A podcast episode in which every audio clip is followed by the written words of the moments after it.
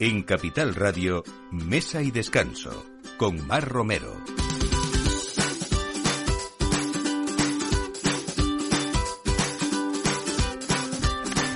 Buenos días, pues aquí estamos en Mesa y Descanso a la hora de siempre, justo creo que les pillamos en la hora del aperitivo, así que mucho más apetecible para abrir esta mesa y sobre todo disfrutar de cada cosa, esperemos que sea así, que les contamos, de esos grandes vinos, de esos rinconcitos que a veces nos gusta anotar en nuestra agenda gastronómica y algunos viajes y sobre todo productos de calidad, que es lo que nos esperan hoy también.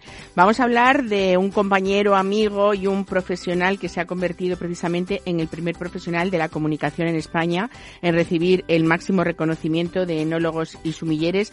Joaquín Parra es el director de Wine Up Consulting y autor de la guía de vinos Wine Up que mm, es una guía digital que, por cierto, lleva acumulando en los últimos meses bastantes premios también. Vamos a hablar de por qué los quesos de Suiza son tan famosos en el mundo y, sobre todo, por qué tienen esas características y ese cuidado eh, tan especial que nos va a hablar de, de, ello hoy Nicola, Nicola Polinelli, que es el director de Quesos de Suiza. Y vamos, como les digo, a reconocer o a conocer un rinconcito en el barrio madrileño de Chamartín, porque hay una oferta única de vinos de pequeños productores franceses y sobre todo eh, incluye otras, eh, sobre todo champán, pero también incluye otras regiones como Burdeos o Borgoña, el Wine Bar que realmente traslada a Francia eh, pues a través de esos pequeños productores.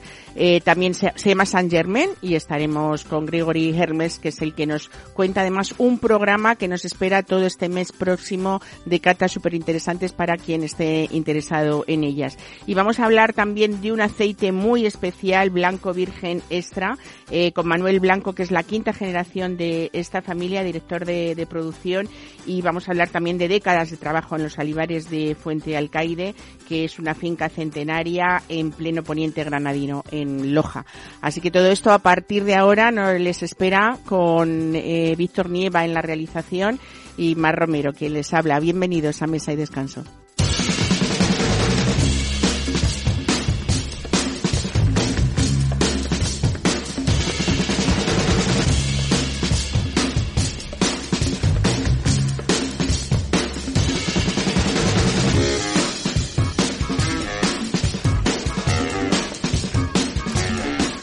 Sobre todo cuando hablamos de vino nos gusta disfrutarlo, por supuesto nos gusta compartirlo, pero siempre cuando hablamos de esos expertos lo más importante es que sepan comunicarlo bien, porque si no, pues nos hemos perdido en mitad del camino. Joaquín Parra, buenos días. Hola, muy bienvenido. Muchas gracias. Qué gusto tenerte aquí en el estudio y sobre todo, bueno, lo primero felicitarte por ese reconocimiento, que es el máximo reconocimiento eh, que otorgan los sumilleres españoles. Ha sido en Fenavín, en esta última Feria del Vino en Ciudad Real y el premio es el Tastevín de Cristal, ¿no?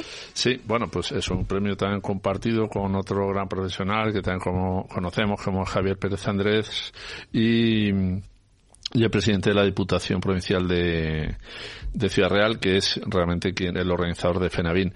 Es un, es un reconocimiento a, bueno, pues de, de, la Unión de Asociaciones Españolas de Sumilleres, que yo creo que es eh, más que relevante, porque al final el organismo más Es un valor especial, ¿no? Siempre que, eh, te reconozcan como el mejor comunicador de, del año, ¿no? Al, final, quien, quien está en la cadena, la, la última parte de la cadena, ¿no? Ofreciendo esos vinos y vendiendo esos vinos al consumidor final, pues que te reconozcan, al final es una forma de de, ver que, oye, que no estás equivocado en el camino y que lo que estás haciendo, pues medianamente eh, tiene algún interés para, para los profesionales. Bueno, es un premio que, que se suma también a la medalla de oro que, que te otorgaron en 2016 la Federación Española de Asociaciones de Enólogos, que también es el máximo organismo de, de los enólogos españoles, los que elaboran el vino, ¿no? Sí, efectivamente. Al final, bueno, pues eh, tenemos por un lado quien elabora el vino, que reconoce el trabajo, que, que no es fácil, ¿no? Que reconozca el trabajo de un crítico.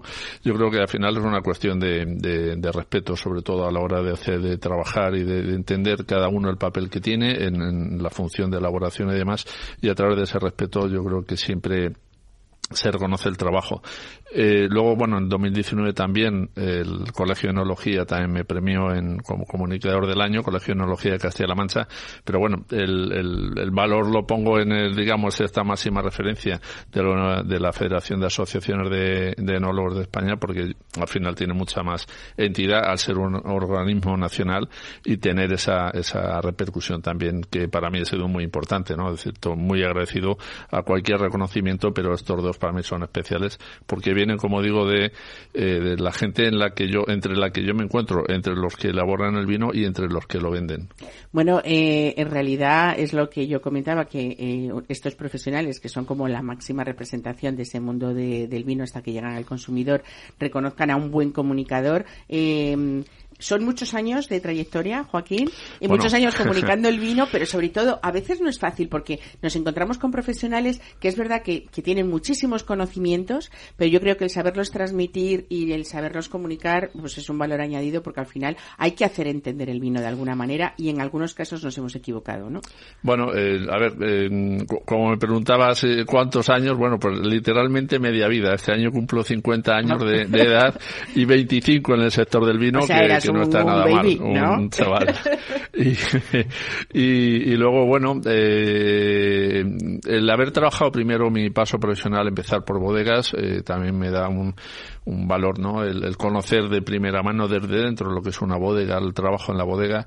Y luego, eh, eh, para mí también muy, ha sido muy importante, prácticamente vital a la hora de comunicar, el trabajo que hago con el Buen Tour, esas catas que hago por toda España, eh, catando con pequeños grupos de 20, 25, 30 personas, vinos que en muchos casos son, es decir, en, una misma edición suelen repetir los mismos vinos, pero los cato en distintas ciudades de, de España, de manera que me da una visión muy amplia de cómo cada uno percibe un vino en según qué zonas del país y sobre todo esa cercanía al consumidor final que es lo más importante.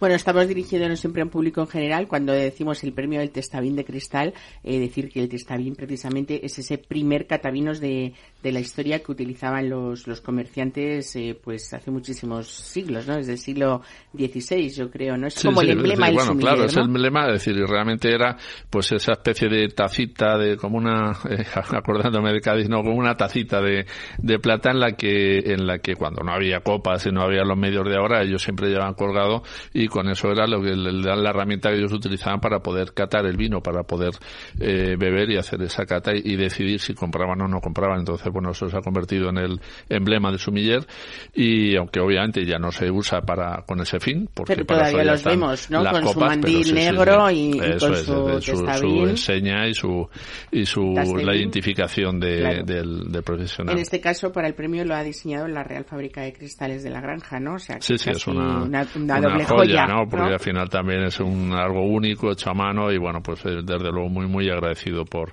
por ese premio y, y también en felicitar aprovecho que aunque ya lo he hecho en persona y, y en papel y en redes, pero volver a felicitar también a José Manuel Caballero, que es el presidente de, de la Diputación, y a Javier Pérez Andrés que es un profesional al que admiro muchísimo. Desde luego. Bueno, eh, estamos como de aniversarios y vamos a seguir hablando de aniversarios porque eh, cuando empezaste con 25 años no tardaste mucho más en tener una idea que en aquel momento parecería un poco locura, que era eh, pues la realización de una guía de vinos digital, ¿no? Que cumple ahora mismo 21 ediciones, si no me equivoco, ¿no? Eso es, 21 ediciones y 10 años. 10 años, 10 años. Porque es, es, la, la única guía que hay anual. Eh, yo creo que es importante porque cuando tú estás catando un vino, ¿de qué sirve catar un vino en ahora en junio y publicarlo en enero, febrero del año que viene? Entonces yo la, la cata la realizo en, en digamos en dos fases, más trabajo pero yo creo que es la mejor forma de y como es un formato digital es un libro electrónico que permite decir que no hay que imprimir que no hay que enviar a distribución pues apenas mucho más cómodo. Y, y luego también el formato gratuito. Ya tuve una experiencia editorial con un libro que que, que publiqué, un manual de cata que sigue estando a la venta y sigue en manos de la editorial, pero bueno, no me gustó mucho la experiencia y, decidí que al final yo creo que la mejor forma de, de hacer llegar una, una guía y todo el trabajo que, se, que hay detrás de una guía al mayor número de personas es que sea de una forma gratuita, profesional, pero gratuita, porque al final es la forma de, de, de llegar a aquellos que de otra forma no accederían a una guía, no comprarían una guía, porque le gusta, pero no llegan a, a invertir, que, que todas las guías son muy buenas y son necesarias y, y, son un espejo en el que mirarse, pero bueno, eh, yo opté por este formato y bueno, son 10 años, 21 ediciones, que no está nada mal. Bueno, ha sido también este año, o hace, al finales del año pasado, una de las tres guías nominadas a la categoría Mejor Guía de los Vinos del Año, en esa séptima edición de lo que llamamos eh, los Oscar del Vino, ¿no? Que además hay un jurado ahí súper profesional con todos nuestros Master of Wine, entre ellos Pedro Ballesteros. Eh, yo creo que también es como una especie de decir, hecho bien las cosas porque ese reconocimiento siempre nos gusta, ¿no?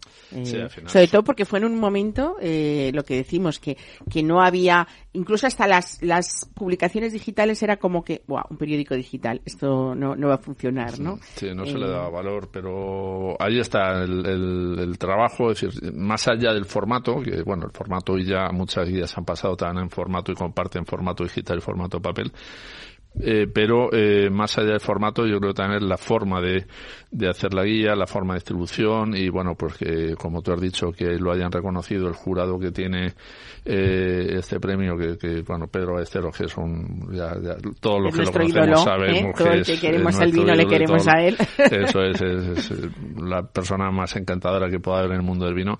Y, y otros profesionales al final que te reconozcan, pues al lado de otros también muy, muy, muy grandes como Andrés Provenza y, y, de Canter, que no está nada mal, es decir, esa foto no está nada mal. Eh, bueno, pues eh, es, yo creo que son esos premios o esos reconocimientos a una constancia que yo creo que es lo más importante. Desde luego. Bueno, eh, Wine Up es una guía de vinos, pero también de destilados y de vermouth, ¿no?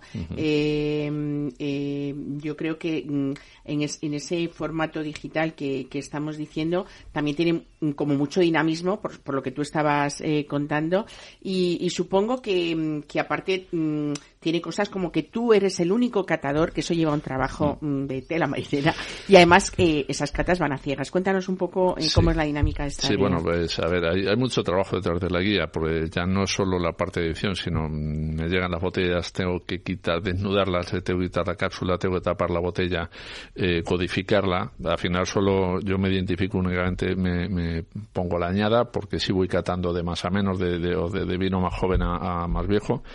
Y, o sea, son unas normas estrictas que te autoimpones tú, ¿no? Claro, eh, era la forma que, es decir, había que tener una metodología. Una metodología, claro. Yo para eso eh, soy muy metódico y en mi trabajo entiendo desde que entré a trabajar en el sector del vino, eh, comprendí que o, o trabajaba siempre de una forma muy metódica o esto era una locura. Entonces, yo siempre me he marcado esas pautas y, y es una imposición necesaria para, para ser siempre fiel y, sobre todo ser objetivo. Y el, bueno, el, el trabajo que se hace a catar y hace a ciegas y también, como decías, eh, catar todos los vinos, porque bueno, eh, obviamente una, una guía que hace, que cata 8.000 vinos, pues tiene un equipo, tiene varias personas que más o menos tienen muy afinado el paladar eh, entre ellos, pero bueno, ya son criterios diferentes. Y aquí, aunque yo cato con más gente, pero el, el, paladar es el mío y el criterio es el mío. Y a ver, son miles y miles y miles de botellas y de, de jorchadas y de vinos catados. ¿Cuántos con... vinos te catas para poder hacer esta guía anual? Una pues, media. Eh, una media, 2.500 y luego pues aparece 1.100, 1.200, la mitad más o menos, es decir, que son ¿Y llevan puntuaciones o...? Sí, sí, claro, va, va puntuado. De hecho, eh, aunque ya no le decís, ya no le doy más importancia, pero fui el primero en, en utilizar eh, comas en las puntuaciones, que hay quien me criticó, pero esto no es un capricho, es que yo cato también con un parámetro, es decir, con 13 parámetros de cata, 3, de, 3 visual, 4 olfativa y 6 gustativa, y eh, cuando se acaba, digamos, la puntuación global, era cuando tenía esa, digamos, esa puntuación. Si tengo unos decimales, ¿por qué no utilizarlos? Y, bueno, pues el, trabajo al final es ese, intentar que sea lo más objetivo posible, eh, con los vinos todos comentados, uno a uno, es decir, mi, mi, mi mesa de cata, es decir, mi, mi forma de trabajo, mi ordenador, mi teclado, y mis cinco copas y mi fila de 40 botellas para que también eh, no, no cato todos los vinos de la misma categoría. Es decir, voy, voy intercalando para que no me sature. Es decir, cato 50 vinos o 30, que, que haya una diferencia y el paladar también vaya, eh, tenga esa capacidad de, de, adaptarse al nuevo vino y de, y de poderlo valorar, como digo, de una forma objetiva. A mí ya, si me parece difícil este eh, catar tantísimo ese número de vinos, lo que me parece muy difícil es hacer la cata de destilados y también de vermouth. En estos 10 años que ha cumplido la guía, ¿incluiste los vermouths desde la primera edición o fuiste un eh, poco...? Me refiero porque en los últimos años sí que es verdad que se ha ido aumentando em, eh, esa vuelta al consumo de vermouth y sobre todo estamos viendo incluso eh, en restaurantes que, de entrada están una selección de buenos vermouths que tenemos muy buenos en España, acompañado de vinos y en Madrid también. también. Eh, desde, desde que se empezó se abrió a esa cata de destilados y de vermut, pero sí que es cierto que con el paso de los años ha habido una, una explosión, sobre todo de ginebras, aunque también se están haciendo ya whisky o envejeciendo el whisky aquí en, Jerez, hay proyectos muy interesantes, eh, vodkas, eh, ron, al final todo ha, digamos de una forma natural y con los vermouth ha pasado lo mismo. Hace 10 años eh, no había la explosión de, de, marcas que hay que hay hoy, entonces bueno pues se han ido incorporando y cada vez hay más y cosas muy muy interesantes y, y realmente merece la pena conocer el, el el vermú, los destilados y siempre hago ese acento especial al brandy, que yo lo separo los destilados porque soy primero una apasionada de brandy. Eh, un, recomiendo que se consuma brandy solo o mezclado como cualquier otra bebida porque es el destilado más para mí es más puro que hay, mejor que hay y procedente 100% de la uva, que es muy importante en nuestro país. Joaquín Parra, ¿cómo nos descargamos esta guía? Porque es gratuita, como has dicho, y habrá mucha gente que diga, oye, que yo quiero tenerla y saber este criterio de un profesional con estos reconocimientos, ¿no? Bueno, pues, eh, a ver, en mis redes sociales, en todas está el enlace, eh, siempre van a encontrar como wineup.es y, y la página web precisamente es wineup eh, UP, eh, como esta bebida de este refresco tan tan famoso que empieza por 7, pues eh, wineup.es y ahí tienen los enlaces para descargar la guía que se hace en español y también en inglés. De acuerdo, pues nada, muchísimas gracias por estar hoy con nosotros. Felicidades una vez más por ese reconocimiento merecidísimo y yo me alegro un montón porque sé cuánto trabajo hay detrás de esto y, y cuánto tiempo detrás y sobre todo el entusiasmo, que eso es algo que no se te quita a pesar de que pasan y vayan pasando los años, ¿no? Es lo más importante de la vida, tener entusiasmo y tener, estar uno feliz con lo que hace. Muchísimas gracias, Mar. Siempre es un placer venir, estar contigo y disfrutar de un domingo como este, que ahora, pues, encima hace buen tiempo. Pues a nos vamos de un abrazo, Joaquín. Muchísimas gracias. Hasta luego.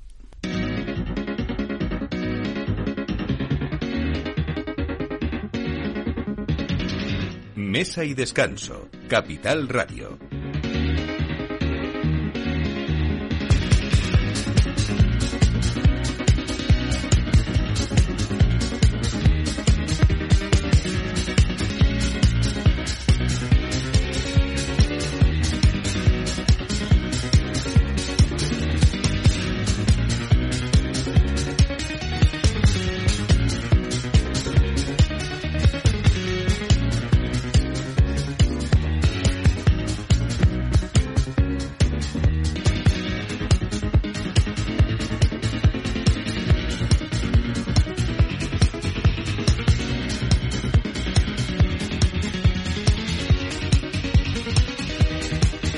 Bueno, pues hablar, hablamos ahora de algo tan apetecible como un brunch en primavera y que no puede faltar, entre otras cosas, en un brunch, por ejemplo, pues desde luego unos grandísimos quesos si son de buenísima calidad. Los quesos de Suiza, en este caso, son famosos en todo el mundo gracias a ese cuidado y esas características artesanales con las que se elaboran.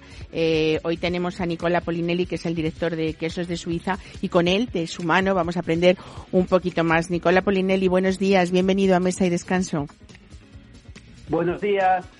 Bueno, vamos a hablar un poco de, eh, quizá, eh, hay dos quesos dentro de los más importantes de Suiza, no sé si me equivoco, Nicola, eh, que son el Gruyère y el Emmental, que quizás sean los más conocidos internacionalmente o al menos los más conocidos por los españoles. Sí, el, el Gruyère OP, que es el Gruyère suizo, es muy conocido desde décadas hace parte del imaginario gastronómico de España. Es un gran queso porque es artesano, el gruyère suizo, no tiene agujero.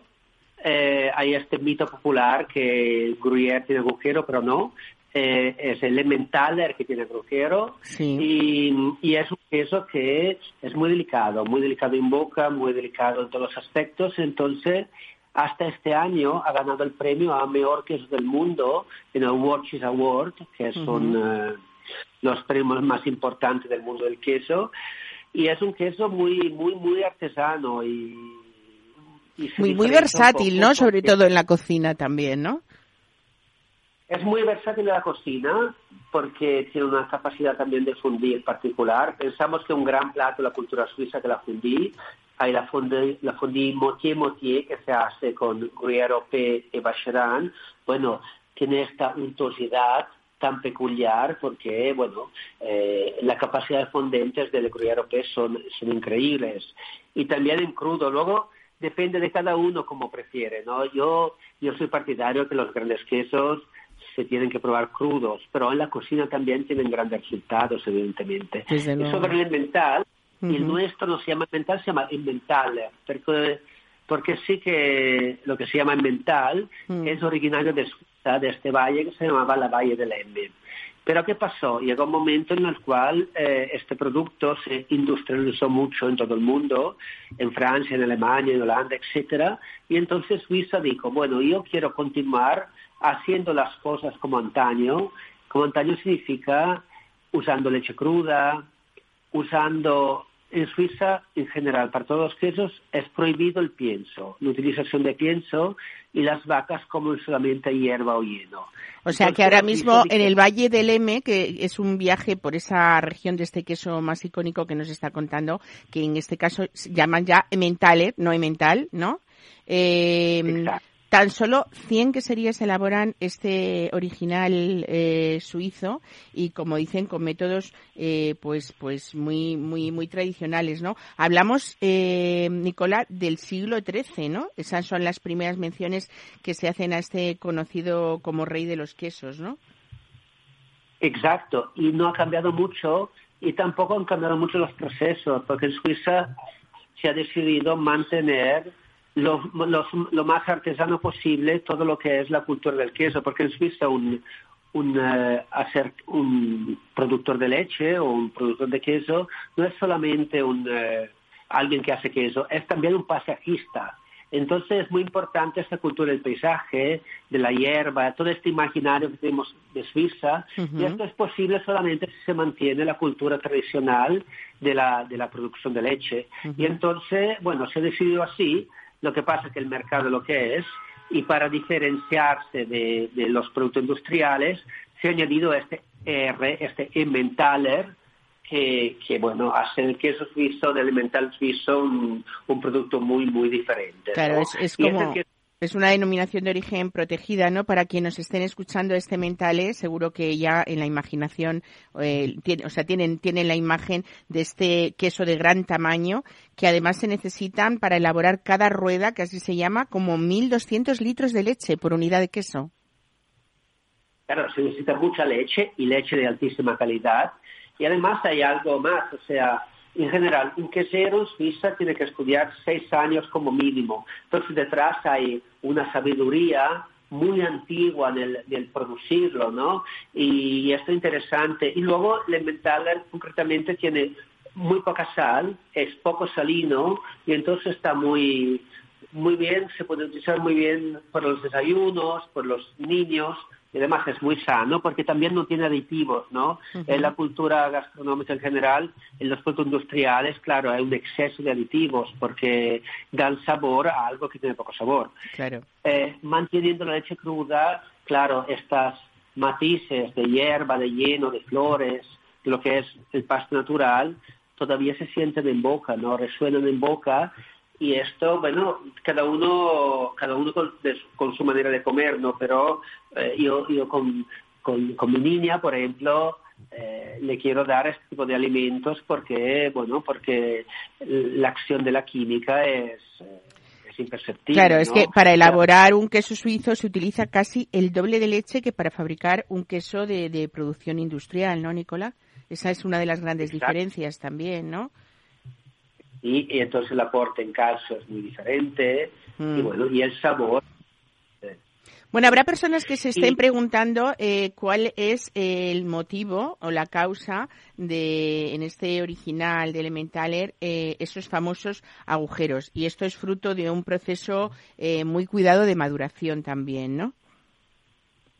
Es fruto de un proceso muy cuidado de maduración es fruto de una sabiduría ancestral de muchos años y también el tamaño del queso ayuda, aunque es tan grande cuando, cuando los gases internos se, va, se van produciendo con la maduración, pues no se crean estos agujeros que, atención, alimentarios son un poco más grandes que otro tipo de, de, quesos parecidos y entonces, bueno, se crean estos característicos agujeros que han hecho un poco el mito del, del en general, ¿no? Pensamos que cuando se representa un queso normalmente se representa eh, un Emmentaler, ¿no? Es un, clásico, ¿no? Y en Suiza luego hay, por ejemplo, el Tête de Moine, que aunque eso que en España funciona perfectamente, ha llegado. ¿Lo conoces? sí, eh, es uno de los menos conocidos, quizá, ¿no? Eh, el que se llama es eh, de Moine o Cabeza de Monje, ¿no? Que tiene esa, esos cortes como en forma de flor, ¿no? tiene un corte forma de flor porque tiene una historia. ¿no? La tête de, moine que es cabeza de monje en francés, es un queso también muy antiguo de un pueblo que se llama Bellelay, donde solamente 11 queserías lo producen, es un queso artesano. Y, entonces, en los años 60, eh, una persona se inventó esta girol, que es esta herramienta con un cuchillito que eh, hace flores. Y entonces eh, cortando de esta manera eh, el queso se, oxigena y el sabor es mucho más fuerte, no es mucho más potente en boca. ¿Y esto por qué? Porque antiguamente el té de Muan se producía en este monasterio de Lelei y ahí los monjes que pasaban hambre en esta época robaban, decimos, un poco de queso desde arriba, ¿no? Y lo cortaban con un cuchillito para no hacerse ver, ¿no? Y era un poco imperceptible todo eso. Y entonces se ha recuperado esta tradición con, con las flores, ¿no? Y, y, la verdad que en España el temoane es un queso que está, está gustando mucho, crece mucho, gusta mucho, también los restaurantes lo están poniendo siempre más. Mm, es muy vistoso, además, ¿no? En las mesas de los restaurantes donde hay una buena selección de quesos, que también eso da eh, prácticamente eh, la imagen de, la categoría de un restaurante, ¿no? Cuando hace selección de quesos de leche cruda, de calidades extraordinarias y sobre todo buscando esa alimentación del paisaje que nos, nos está contando, ¿no? Sí, luego, evidentemente cada uno, cada, cada, cada restaurante, cada cada uno decide qué queso poner, hay muchos quesos válidos en todo el mundo, pero sí que Suiza tiene un punto de, de, autenticidad, de, de, mundo artesano que, en general es muy muy muy diferente. Claro, y que hay que considerar, ¿no? Hay otro queso para terminar el cuarteto, Nicola Polinelli, que eh, es el Appenzeller, que también es como una denominación de origen protegida, que se, se elabora con una combinación secreta con prácticamente, ahí es nada, 25 tipos de hierbas, ¿no? De más de 25 tipos de hierbas. Sí, la Appenzeller también es un queso muy con mucho sabor, muy a, mí me encanta y es un queso que eh, una, vez, una vez hecho, se madura en salmueras, donde también se pone hierba de alta montaña, y entonces este sabor es inconfundible. ¿Y, cómo funciona? Solamente dos personas del mundo saben las recetas secretas de esta hierba, no viajan nunca juntas, no sé si os resuena otra cosa, y, bueno, eh, bueno, es muy peculiar. También es artesano, también de leche cruda, también no se usa pienso, también no hay aditivos. Bueno, bueno, en eh, cualquier caso, lo que nos, nos quedaría claro es que cuando alguien se enfrenta en un supermercado o en una tienda especializada ante unos quesos suizos, lo más importante es que sepamos que son 100% artesanales, que se elaboran con leche de vaca, que solamente su alimentación es seno y pasto, están totalmente prohibidos los antibióticos y por supuesto yo creo que también hay que tener en cuenta que son quesos pues con, una vinculación muy fuerte al territorio y a, y a la tradición de, la, de las queserías como hemos estado comentando, ¿no? Exacto, y son buenísimos, o sea, el sabor es... Eso es lo más importante, el sabor, ¿no? claro que sí. Porque nadie ha dicho que algo antiguo, algo, algo tradicional, algo artesano eh, es peor, al revés. Todo lo contrario, eh, claro. al contrario, yo pienso que, claro, con la a nivel gastronómico, claro, nos hemos acostumbrado mucho a la comida industrial, igual en nuestro paladar ha perdido un poco este conocimiento sobre los sabores antiguos, pero realmente cuando nos acostumbramos luego es muy complicado volver a productos mm, más industriales, o sea, los grandes productos, eh, que sea jamón, queso, lo que sea, siempre gustan mucho, es lo que es. Desde luego, pues Nicolás Polinelli, director de Quesos de Suiza, muchísimas gracias por acercarnos un poquito más eh, y ayudarnos a conocer estos grandes quesos reconocidísimos en el mundo y con una larguísima tradición también.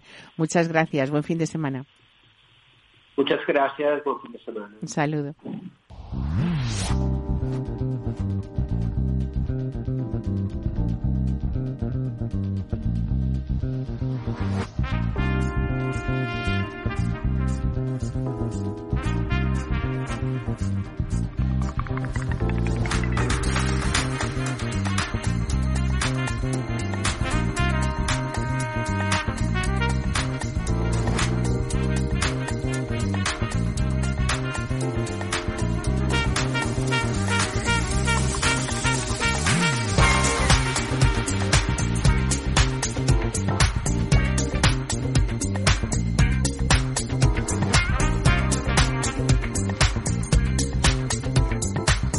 Bueno, pues eh, nos vamos ahora a un rinconcito, como les adelantaba al principio del programa, en el barrio de madrileño de Chamartín, eh, que mm, tiene, pues bueno, eh, la suerte de o la peculiaridad de podernos trasladar a Francia a través de sus pequeños productores, Gregory Hermes. Mm, ¿Hermes? ¿Lo he dicho bien? Hermer. Hermer.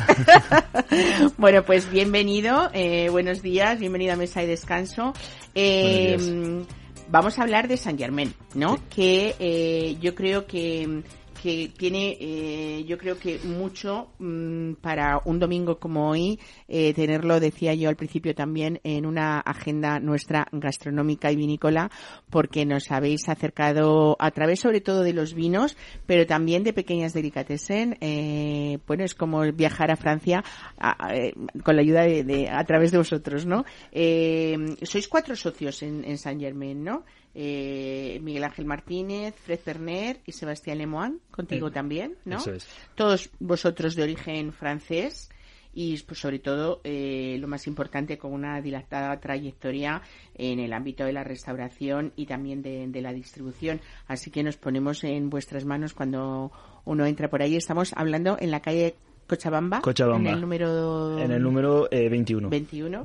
Y bueno, cuéntame cómo eh, es eh, ese mejor producto que habéis pensado para tanto de Francia como de España, eh, desde ostras a quesos, pasando por cecina de guayú, por tartas artesanas, son ingredientes que yo creo con una propuesta sobre todo única, ¿no? Para sumar un poco a, esta zona más ocio y sobre todo más, más disfrute de una manera diferente, ¿no? Claro.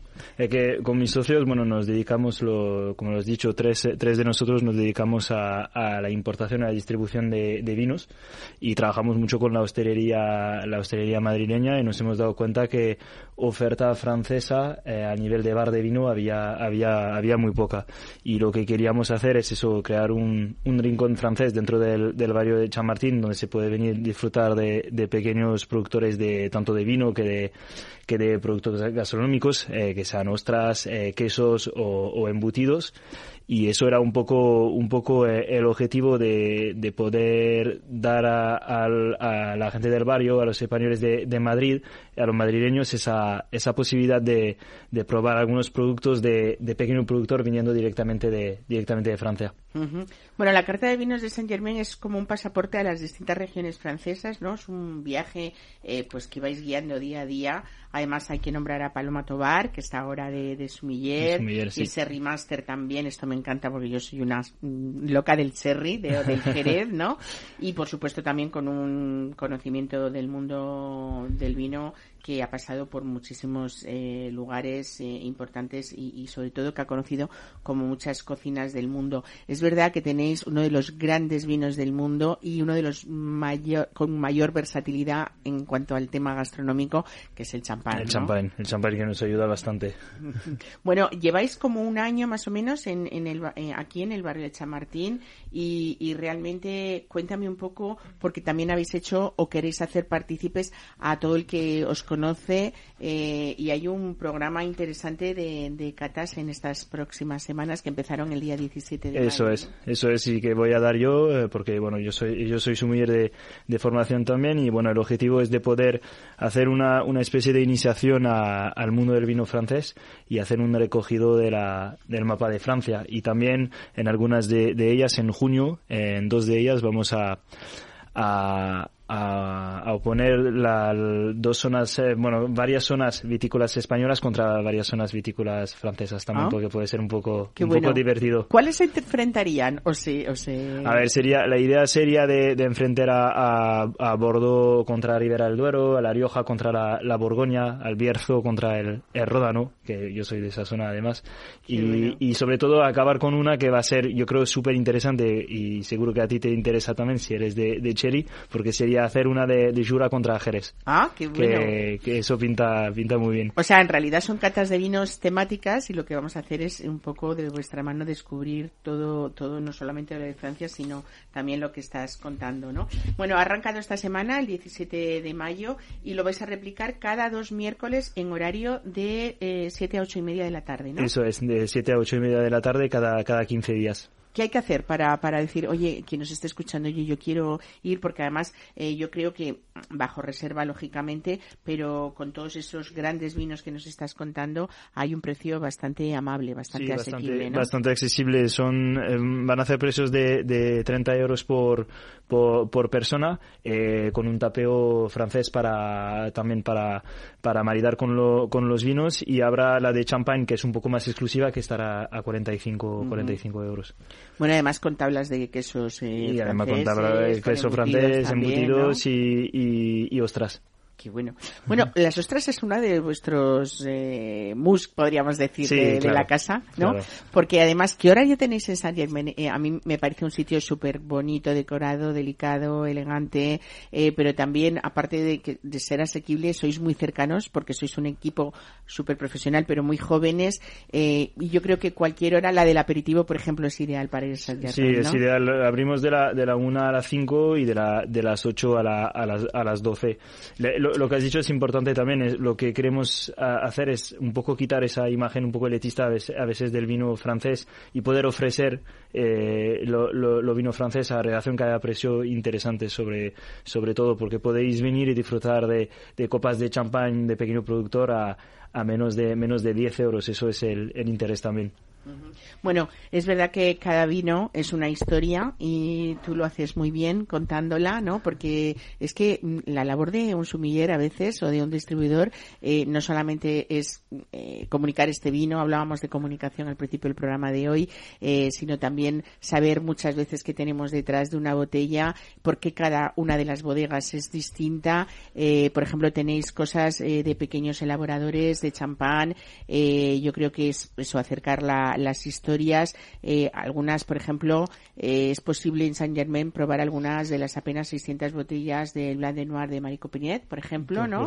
Eh, la, la, bodega de Michel Loriot, que es pionera en hacer sonar música clásica en las viñas en los años 70, o sea, fíjate, es que estamos hablando de, de, de, casi de 50 años, ¿no? y cómo se hacían cosas, ¿no? Así, ¿no? Sí, bueno, uno de los pioneros del biodinámico en, en Champagne, que hay, además hay, hay pocos porque es una zona complicada para, para trabajar en, en biodinámico, pero uno de esos, uno de que, que usa esas técnicas. Yo, yo mismo trabajo para un pionero de la, de la biodinamia en, en Norodano, que es, que es la bodega Chapoutier, y, y, claro, como lo dices tú, nuestro trabajo, que sea los sumieres o, o, los, o los distribuidores o los bares de vino, es de, es de transmitir esa, esa eh, esa filosofía de, la, de, las bodegas es un trabajo importante para que la gente pueda, pueda también eh, eh, entenderla y disfrutarla al mismo, al mismo tiempo. Porque a todos los elaboradores con los que vosotros trabajáis, es verdad eh, que hay mucho de, de, pasión en ellos, de romanticismo, de exclusividad,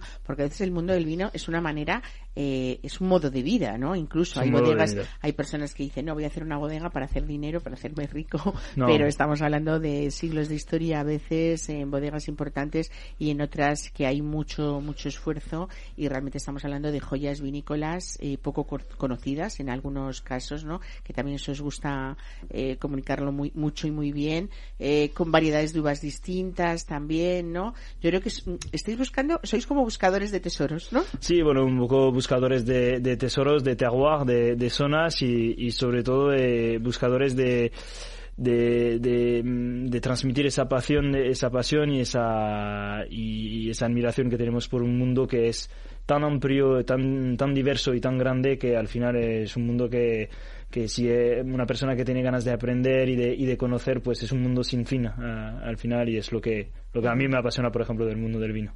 Bueno, y además es que yo creo que en esa selección vuelvo un poco al tema gastronómico que habéis hecho con esta filosofía, ¿no?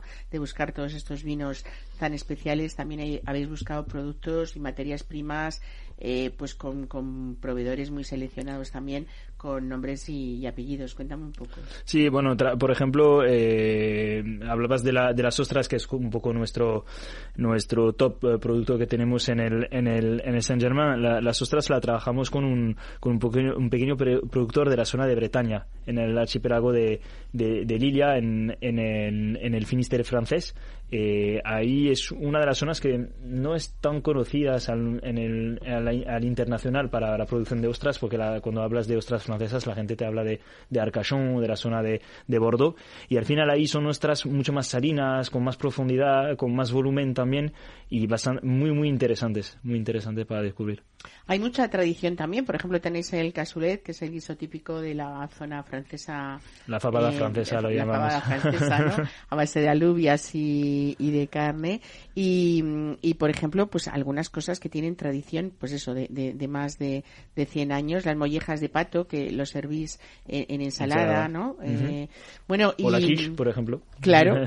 bueno, y luego sobre todo, yo creo que habéis hecho, eh, bueno, pues esa, ese maridaje también por utilizar la palabra un poco eh, del mundo del vino, entre los productos españoles también eh, muy seleccionados, ¿no? Tenéis anchoas de Santoña, la, la cecina de de Guayú, de Burgos, chicharrones de Cádiz, ¿no? Es que tenemos un, tenemos un punto en común entre los cuatro fechos, es que es España. Que los cuatro somos casados con, con españolas. Ah, y, entonces, y entonces, y, está, y vivimos aquí y, llevamos mucho tiempo aquí y si estamos aquí por una razón, que admiramos a ese, a ese, a ese país. Es verdad que en Francia tenemos una cultura gastronómica y vitivinícola muy grande, pero yo creo que, que, España es igual, tiene una, una, diversidad de producto, que sea de quesos, de vinos o de, o, de embutidos o de, varios productos que es, que es al nivel de Francia. Entonces no podíamos abrir, abrir un sitio francés sin hacer un, un guion a nuestra vida aquí, un homenaje a nuestras vidas aquí. Entonces por eso que nos, no, queríamos poner productos españoles y productos que nos gustan mucho también. Qué bueno es en realidad eso, sentirnos como en Francia sin salir de Madrid. En este pequeño bistrot también tenéis una terraza exterior y hay algo que me gusta mucho, aparte pues de ese, de ese interiorismo tan chic, tan bonito, ¿no? Tan con tonos azules ahí que nos transporta un poco, pues eso, a un, a un bistro parisino, habéis cuidado la música de una manera muy especial, ¿no? Sí, sí, sí. También es, es importante que, el, que hasta el detalle de la música, porque hay que, hay que, hay que sentirse dentro de un, de un, de un bistro parisino. Entonces, hasta, hasta ahí vais a encontrar una, una playlist muy, muy francesa de, lo, de, lo, de los años 70, 80, eh, pero también una versión un poco más remaster, un poco más nueva, que, que que recompila algunos títulos grandes de la, de la música de la música francesa. Qué bueno, bueno, pues Saint Germain es un lugar desde luego para, para disfrutar. Eh, por supuesto, no hemos hablado de los quesos franceses, estábamos hablando antes de, de los quesos suizos, pero también habéis hecho una maravillosa selección de quesos artesanales y sobre todo buscando ese afinamiento propio y justo. Propio y justo, eso es, y, sobre todo haciendo una selección que cambia que cambia cada mes, que no es no es eh, no van a ser necesariamente los, los quesos más conocidos de, Francia, pero sino hacer descubrir también quesos menos conocidos. No habrá siempre Comté o siempre Brie, pero, pero algunos, algunos quesos que se parecen eh, de, la misma, de la misma forma que producir, pero de otras zonas. Eh, hay otro, otra cosa que me gusta mucho para terminar, que, que es esa selección que vosotros hacéis de, de vinos y de champanes por copas que van eh, cambiando con el tiempo para hacer asiduos, que es lo, al final lo que conseguís en cuanto uno pisa por primera vez. Ya creo que Saint Germain es el, el sitio que uno se queda en la memoria para, para regresar y para volver, ¿no? Eso es, eso es. ¿Cuáles son un poco esa, esa, esa idea que tenéis de cambio cada, pues cada 10 días, cada 15 días, ¿no? Que siempre hay una representación de unos cuantos 10, más o menos. Sí, 10, unos 5, bueno, 3, 4 champán, 5, 6 blancos y 5, 6 tintos y que sean sobre todo de zonas distintas y de uvas distintas para que la gente pueda encontrar su equivalente de España a Francia y un poco uh -huh. diversificar y cambiar. Bueno, hablando con un experto mm, en el vino como, como tú, Gregory, y, y sobre todo tan joven, dime eh, la variedad que tú mmm, la tienes como tu variedad de, ah, de uva. Pues mi zona, la, la sierra. De, la Syrah, de, de ¿no? Ródano, sí. La sí, Syrah del Ródano. De Ródano, sí, sí, en mi zona. Qué bueno. Pues nada, ya saben, eh, vamos a recordar eh, esas eh, catas que habrá próximamente, cada 15 días, sí. todos los miércoles, de 7 de la tarde a 8 y media, y qué hay que hacer para, para reservar y guardarnos un huequito. Eh, reservar a, través a través de la web o llamarnos directamente o a través del Instagram. Directamente. Uh -huh. De acuerdo. Pues Gregory Helmer, muchísimas gracias, gracias, por estar hoy con nosotros. Desde luego, felicidades a ti y a tus socios por esa idea y felicidades también porque da gusto ver eh, profesionales como, como vosotros Genial. con ideas tan originales, tan divertidas y tan serias en el sentido profesional y de, y de, y de disfrute. Así que muchísimas gracias. Muchísimas gracias. Hasta luego. Hasta luego.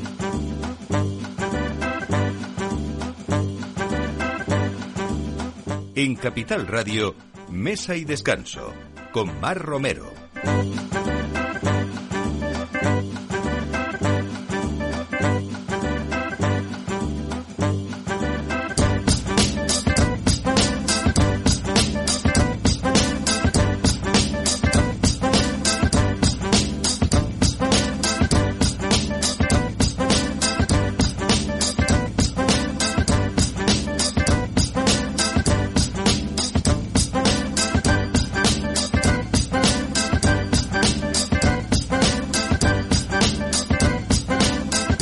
Bueno, pues eh, siempre nos trasladamos e intentamos viajar, aunque sea a través de la radio, a diferentes paisajes. Generalmente lo hacemos eh, con el vino, pero hoy les voy a llevar a un paisaje muy especial a través de un gran aceite de oliva virgen extra, que es blanco. Y yo creo que vamos a ir de la mano de director de producción, que además es la quinta generación, o representa la quinta generación de la familia. Manuel Blanco, buenos días, bienvenido a Mesa y Descanso. Hola, buenos días, Mar. ¿Qué tal? Bueno, vamos a situarnos, ¿no? Porque estamos hablando, por supuesto, vamos a hablar de un aceite muy especial. Eh, yo creo que en un lugar también a una altura mm, de 780 metros, que, que es algo singular. Y vamos a hablar también de, de una finca centenaria de Loja en pleno poniente granadino. Ahí estamos, ¿no? En los olivares de Fuente Alcaide. Eh, exactamente, sí. Es una finca que, que poseemos desde hace ya muchísimos años. Eh, como bien has dicho, eh, más de cinco generaciones de agricultores han estado trabajando ahí y, estamos muy muy contentos y muy orgullosos de nuestro nuevo proyecto. Bueno, eh, la familia Blanco habéis seleccionado para esta producción, hablamos de una producción además, eh, Manuel, mm, pues artesanal y muy limitada de vuestro aceite de oliva virgen extra. Eh, cada temporada sale al mercado una producción de unas 500 botellas, si no me equivoco, de, de dos variedades, de arbequina y de hojiblanca, ¿no? Sí, exactamente. Como bien has dicho, son producciones limitadas eh, actualmente tenemos dos monovarietales, uno arbequino y otro hojiblanca.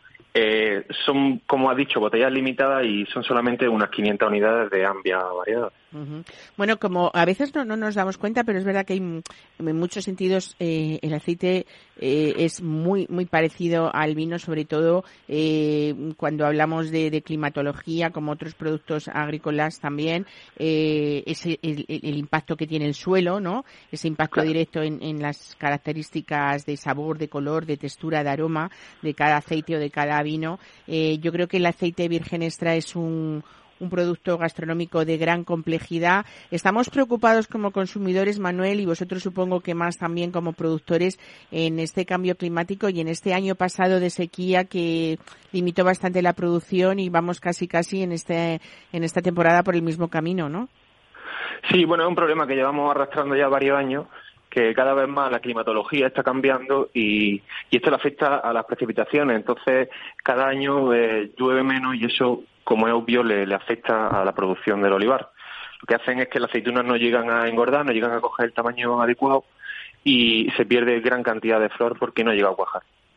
Bueno, ¿qué hacéis vosotros para obtener eh, la mejor cosecha dentro de vuestras posibilidades? Porque a veces, desde luego, no está, no está en manos del hombre, como estamos eh, contando, ¿no? Pero. Claro, eh, pues lo que hacemos más principalmente es que en nuestra finca, cada año escogemos una zona o terruño del cual eh, obtenemos nuestro virgen extra. Estas zonas de ruño eh, principalmente son eh, las zonas que pensamos que tiene la aceituna mejor calidad, para así poder obtener un producto de un estándar de calidad alto. Bueno, como hablamos casi como que si se tratara de un sastre, ¿no? Vosotros seleccionáis que en cada cosecha una parcela con unos 500 árboles que eso supone como ocho fanegas de tierra, ¿no? Y esto es lo que lo que lo que elegís sobre todo para para esa selección artesanal que hacéis para para vuestros grandes eh, aceites, ¿no? Claro, además eh, ese terruño o esa zona que cogemos en concreto para ambas variedades eh, queda representada en, la imagen de nuestra botella. Entonces el cliente puede observar el perímetro de donde se ha cogido dicha aceituna. Bueno, es una selección artesanal que, que, cambia año a año, por supuesto, y que es lo que ha inspirado esta imagen que comentas, ¿no? Que además eh, habéis obtenido el, el, premio Estudio de Diseño mm, eh, Buenaventura, ¿no? Por ese packaging que traslada ese trabajo artesanal en, cada etiqueta, ¿no? Sí, estamos muy, muy orgullosos de, del resultado porque hemos modificado un poco la botella que teníamos anteriormente y, y la verdad que el resultado Mm, hemos quedado encantados con él. Bueno, y cuando nos estén escuchando, eh, Manuel, dirán, yo quiero algo, eh, una parte al menos de, de, o una botella de esa pequeñísima producción, porque son solo unas cuantas botellas de estas variedades que hemos dicho, de arbequina y de hojiblanca, eh, las que colocáis cada año en el mercado. Eh, yo creo que es eh, esa mm, expresión fiel de ese, de ese terruño de origen, porque hablamos muchas veces de otras zonas que son como más conocidas, ¿no? Pues Priego de Córdoba, Jaén, hablando de Andalucía, pero mm, bueno, no es, no es, mm, no, no hay demasiado, demasiadas marcas que, como, como, como, vuestro Blanco Virgen Extra, que estén en esa, en esa zona de, Granada, ¿no? Sí, el, el, tema del terruño eh, principalmente lo hemos, lo hemos, en el vino sí, sí que se, se utiliza este término en aceite actualmente creo que no hay nadie que lo utilice, entonces no, nos pareció oportuno eh, pasar este concepto de el vino de terruño al aceite de oliva. para poder delimitar que la zona de recogida sea de las mejores características posibles. Bueno, ¿cómo, ¿cómo hacemos para, para conseguir una botella, decía eh, Manuel, de esta producción limitada de Blanco Virgen Extra? Eh, la, la, tenéis en tiendas especializadas o la podemos comprar directamente a vosotros como productores? Sí, actualmente está en tienda y si no a través de nuestra página web que es blancovirginestra.es o si no, pues plataformas, redes sociales como puede ser Instagram. Bueno, pues eh, nada, importante tener quinta generación o representar esa quinta generación de la familia porque estamos hablando de muchísimos años de tradición olivarera y sobre todo yo creo de un terruño muy excepcional, ¿no? Claro, además eh, a la hora de producir nosotros nos basamos plenamente en criterios ecológicos y, y, sostenibles con el medio. Lo que queremos es respetar el entorno eh, para dejarle a, la, a las generaciones venideras pues un negocio. Claro, y hacer eh, esa, esa herencia de los hijos, ¿no? Con esa tradición. Eh... Para que prosiga claro esa tradición. Bueno, pues eh, una altitud eh, diferente, un suelo, por supuesto, diferente también. Eh, ¿Cómo influye todo, no? Hasta la orientación, igual que en el vino decíamos, en un producto pues de, de, una calidad eh, excelente. Y, nada y, sobre todo deciros que en estas últimas generaciones cuánto ha costado a veces eh, Manuel que la imagen fuera el fiel reflejo de lo que realmente del trabajo que, que lleva detrás. Nos ha costado a los españoles tener esa maravillosa imagen de los aceites de oliva virgen extra de la que disfrutamos hoy no claro. Más que nada eso también animar al consumidor a consumir aceite de oliva virgen extra de nuestro mercado porque la verdad que cuidamos meramente el proceso y, queremos crear un producto de calidad. Desde luego. Para que la gente pueda disfrutarlo. Desde el desayuno, ¿no? Que es el primer momento de la mañana. exactamente, la comida más importante del día. Eso es. Uno de nuestros grandes productos que son estos aceites de oliva virgen extra. Pues Manuel Blanco, muchísimas gracias por contarnos ese trabajo que, que va detrás y sobre todo cómo cómo uno puede cuidar ese terruño para, como tú dices, que haya muchas generaciones después en vuestra familia para hacer algo tan rico y tan grande y que haya también muchas otras generaciones de consumidores que valoren este producto tan excepcional. Muchísimas gracias, un saludo y buen fin de semana. Muy bien, un saludo Mari y, y darle enhorabuena por su programa. Gracias, hasta luego. Gracias, un saludo, hasta luego.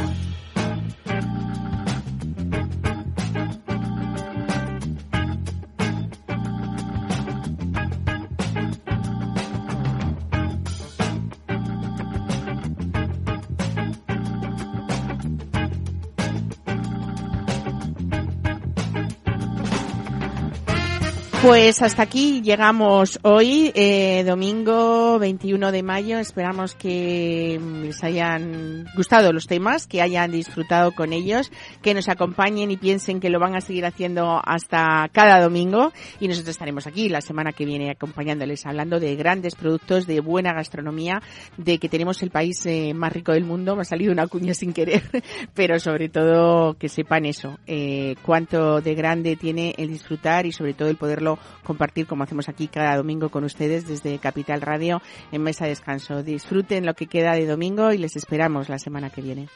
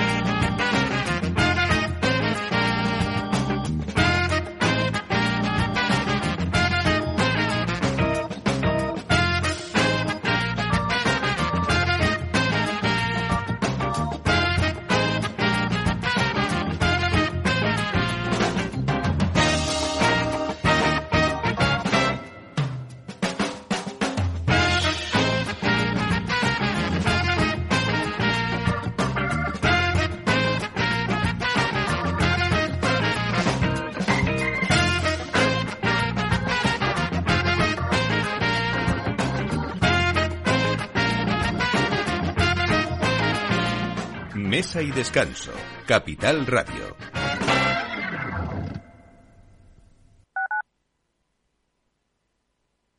Disfruta de la mejor cocina gallega en Montes de Galicia. Todo un clásico moderno en el barrio de Salamanca. Disfruta de la variada dieta atlántica, de las mejores carnes y pescados tratados con respeto y transparencia y regados con una de las mejores bodegas de la zona. En grupo, en familia o en pareja, Montes de Galicia te ofrece el espacio perfecto en cada ocasión.